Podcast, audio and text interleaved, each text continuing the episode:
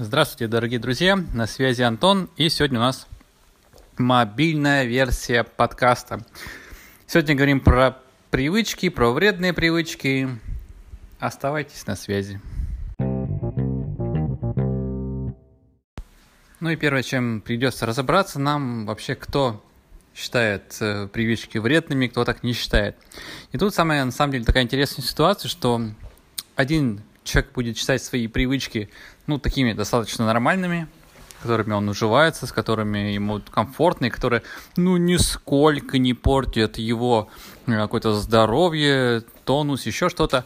А другой человек, может быть, его близкий, там, родственник, мама, жена, сестра, брат, сват, э, считает это прямо убийцами этого человека. Если он это не бросит, то он, скорее всего, загнется послезавтра.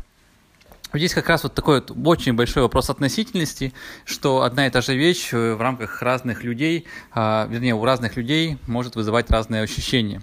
А, поэтому э, я не буду называть вредные и невредные привычки, я просто буду при, говорить при, привычки, которые в ну, там, сознании людей могут быть не самыми лучшими, с которыми стоит, наверное, бросить, э, расстаться по каким-либо причинам.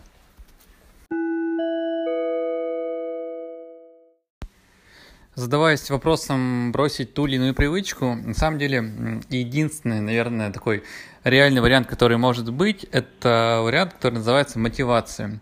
Э, не имея мотивации, вы никогда не бросите ту или иную привычку, она снова к вам вернется. А, многие пытаются читать там книги, например, там господин, а, забыл его фамилию, который написал про 7 привычек, а, как бросить курить. Многие читают и мотивационные видео, смотрят на тему похудения. Но, к сожалению, мало шансов, что эта история сработает. Единственный шанс это вам реально получить какую-то такую звезду, либо морковочку, из-за которой вы э, бросите ту или иную привычку. Э, например, у меня там огромная мотивация не пить алкоголь, это моя семья и необходимость, э, возможно, сесть за руль для той или иной чрезвычайной ситуации. Поэтому я всегда на контроле, и, ну, как бы логика, я понимаю, что алкоголь мне не нужен, и разум уже этого не просит. Аналогичная история с курением – а, здесь уже какие-то личные, знаете, договоренности со своим внутренним я. В а, девятом классе я сказал, что не буду курить сигареты, а, иначе я буду считать себя плохим человеком. И эту историю я сдерживаю уже на протяжении долгих лет. Так аналогичную тему я вижу и со своими знакомыми, когда они, ну, опять же, годами курят и пытаются бросить, и там через несколько месяцев снова начинают. И причина тому – это отсутствие мотивации вообще бросить эту привычку. Вроде как на здоровье она не влияет, э, никак мои ежедневные какие-то вещи э, не ухудшает. Поэтому зачем? Дальше буду продолжать. Многие пытаются останавливаться с точки зрения э, ну, там, финансовых каких-то затрат, что алкоголь мне слишком дорого начинает стоить. Так вот, финансовые затраты – это та вещь, которая, ну, никогда ни на что не будет влиять.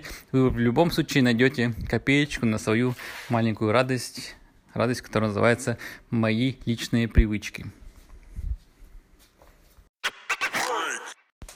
Как же быть, если вы близкий человек и кто-то из ваших э, родственников или знакомых э, имеет какую-то привычку, которая реально вас пугает, что она может м, качественно повлиять на жизнь вашего человека. Ну и для многих, конечно, нас пугает там потеря человека и так далее.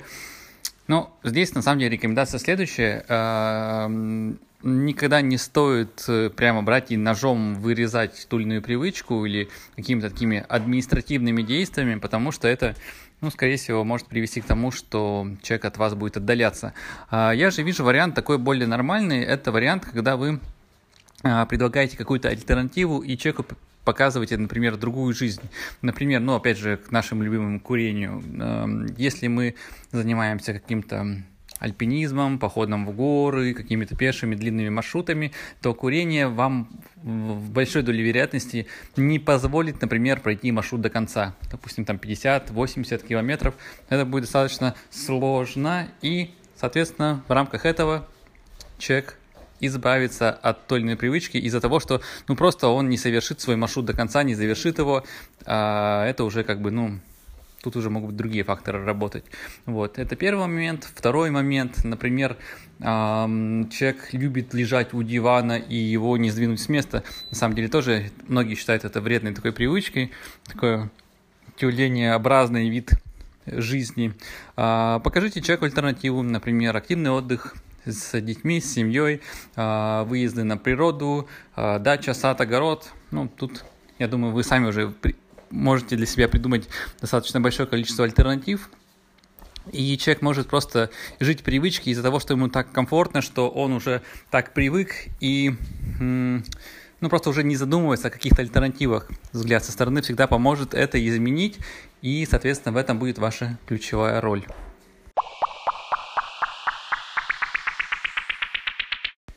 Ну, лично я считаю себя, на самом деле, не самым нормальным человеком, и потому что у меня есть такая внутренняя, знаете, внутренний вечный челлендж э, борьбы со своим внутренним я, борьбы с собой, э, себя доведения до какого-то такого идеального вида.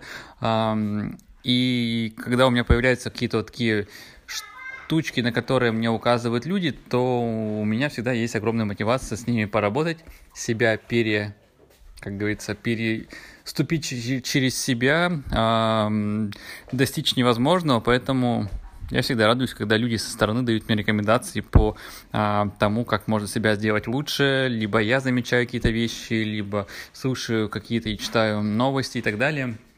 Например, о том, что вредно есть мясо, либо наоборот вредно есть какие-то продукты.